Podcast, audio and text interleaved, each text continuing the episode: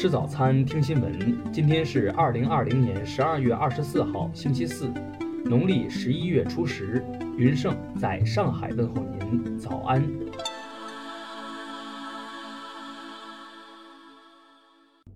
首先来关注头条消息。二十三号，湖南卫视发声明回应快本主持人收取粉丝应援礼物、公益项目由粉丝出钱等争议。表示坚决反对主持人、艺人等收受粉丝礼物等行为。针对网友反映，正在展开调查，如有查实，依法依规严肃处理。据此前报道，湖南卫视《快乐大本营》主持团被指收取嘉宾粉丝价值不菲的应援礼物，引发网友对集资送礼应援文化的讨论与关注。对此，何炅公开道歉，并明确表示不再收任何的礼物。在何炅为此事道歉后，快乐家族的另一主持人杜海涛被发现蒙山二手交易平台上近三百件已售闲置物品，其中不少物品能与此前爆出的粉丝送礼清单对应，被质疑是在变卖粉丝应援物后心虚。听新闻早餐知天下大事，下面来关注国内新闻。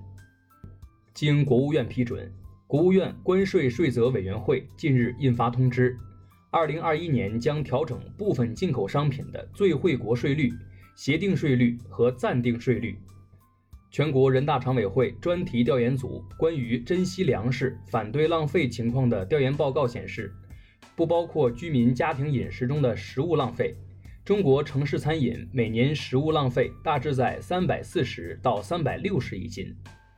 最高检昨日介绍。二零一九年至今，检察机关办理拒不支付劳动报酬犯罪案件，共为农民工追讨欠薪三点四亿余元；办理支持农民工起诉民事案件两万五千六百三十五件。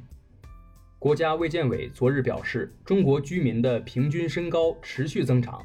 目前十八至四十四岁的男性和女性平均身高分别为一百六十九点七厘米和一百五十八厘米。人社部日前发文指出，用人单位向人力资源服务机构提供的网络招聘信息不得含有民族、种族、性别、宗教信仰等方面的歧视性内容。教育部消息，二零二一年全国硕士研究生招生考试将于本月二十六号至二十八号举行，全国报考人数为三百七十七万人。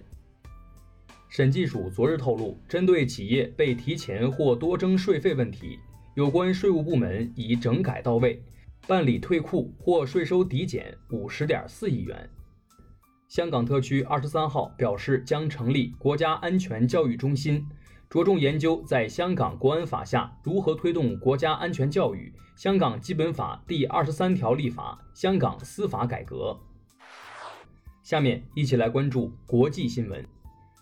美国总统特朗普二十二号表示拒绝国会新纾困法案，称其是耻辱，并要求议员们向美国民众支付三倍以上的救济款项。美国商务部二十二号公布的最终修正数据显示，今年第三季度美国国内生产总值按年率计算上涨百分之三十三点四，较此前公布的修正数据上调了零点三个百分点。美国人口普查局二十二号发布的人口估测数据显示，从二零一九年到二零二零年，美国人口增速为至少一百二十年来最低水平。针对美国财政部宣布瑞士为汇率操纵国，三名欧洲经济学家驳斥称，美财政部的汇率操纵国的认定方法有误导性，且建立在不合理的原则上。俄罗斯国家总防疫师日前表示，俄境内目前没有发现英国报告的变异新冠病毒。他还称，俄罗斯疫苗被认定对新毒株有效。英国公共卫生服务当局二十三号敦促首相约翰逊延长脱欧过渡期，警告无协议脱欧或将使医疗系统走向崩溃边缘。日本内阁官房长官二十三号表示。鉴于英国近日出现了新冠变异病毒，日本决定从十二月二十四号起对英国实施入境禁令。苏丹和埃塞俄比亚政府高级官员二十二号表示，两国将根据双边常设合作框架与签署的文件，解决两国间边界划定问题。下面来关注社会民生新闻。辽宁省昨日发布十六号令称，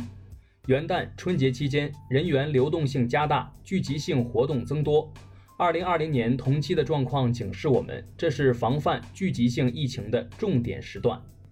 京沪高铁昨日推出浮动票价，二等座票价高低相差百元。据此前方案，价格浮动的因素包括季节、时段、级别、区段等多方面。银联商务发布数据显示，目前全国夜间消费规模已恢复至去年同期水平。今年三月至十一月末，成都市夜间消费复苏指数稳居全国首位。安徽十六岁少年被抛尸公厕案昨日宣判，被告人左德刚被判死缓。此前，左德刚曾历经七次审理后被撤销死刑判决。近日，两辆运输水果的小货车在西双版纳公路上与两头野生亚洲象相遇。小货车被野象拦停后，遭到碰击和抢食水果，所幸未造成人员伤亡。最后来关注文化体育新闻：CBA 联赛继续进行，福建队一百一十五比一百二十八负于上海队，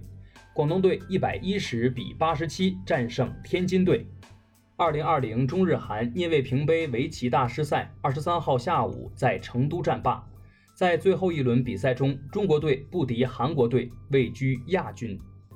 经过半年多的考古发掘工作，明代大儒心学宗师王阳明在浙江绍兴的故居遗址日前得到确认。《